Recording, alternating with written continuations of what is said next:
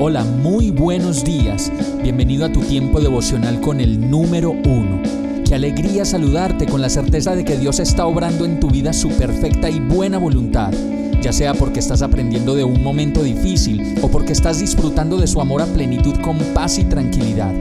Llegó la hora de tomar tu Biblia, pues de seguro Dios te va a hablar, te va a reconfortar y lo mejor de todo, te va a dar las respuestas que estabas buscando. ¿Qué esperas? Vamos, súbete de una vez en este pequeño pero eterno vuelo devocional con destino al cielo.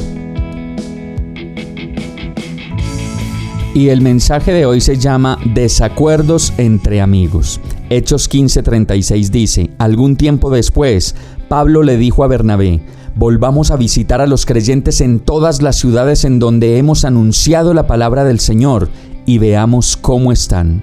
Aquí estaban este par de amigos planeando un nuevo viaje. Después de que Pablo y Bernabé como amigos hacían todo juntos y con mucha fuerza y éxito, la historia dice que Bernabé quería llevar con ellos a Juan Marcos, pero a Pablo no le pareció prudente llevarlo porque una vez los había dejado abandonados por allá, en Panfilia, y no había seguido con ellos en el trabajo. Mejor dicho, le dijo, yo con ese faltón no voy por allá porque nos va a dejar botados. Y entonces en Hechos 15:39 se produjo entre ellos un conflicto tan serio que acabaron por separarse. El par de amigos se separaron. Bernabé se llevó a Marcos por un lado y se embarcó rumbo a Chipre, mientras que Pablo escogió a Silas y también se fue. Y ahí tenemos a Pablo y a Bernabé que no siguen juntos en su viaje, pero nos enseñan cosas sabias. Pues si no estamos de acuerdo, es mejor separarnos a veces para no seguir peleando. Ojo, esto no cuenta con los matrimonios, salvo los casos claros bíblicos de disolución. Pero por eso no podemos andar en desacuerdo, con diferencias de visión y de acción pues la iglesia no puede ser una iglesia visca y debe tener una sola visión y asimismo una pareja no puede ser una pareja visca y cada uno estar mirando para su propio lado. Si el desacuerdo se trata bien, se convertirá en acuerdo, pues un desacuerdo bien tratado finalmente es un acuerdo. Vamos a orar. Señor, enséñame a llegar a acuerdos.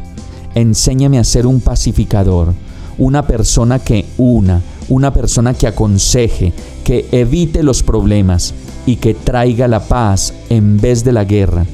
Todo esto te lo pido en el nombre de Jesús. Amén. Hemos llegado al final de este tiempo con el número uno. No te detengas, sigue meditando durante todo tu día en Dios, descansa en Él, suelta los remos y déjate llevar por el viento suave y apacible de su Santo Espíritu. Solo compártelo con quien lo necesite y ames. Hoy, de la mano de Dios, todo será un gran día. Para más información visita nuestra página www.iglesiabierta.com o llámanos al 313-334-0116. Oramos y rogamos para que cada día te enamores más de Dios y para que no pares de pasar todo tu tiempo con el número uno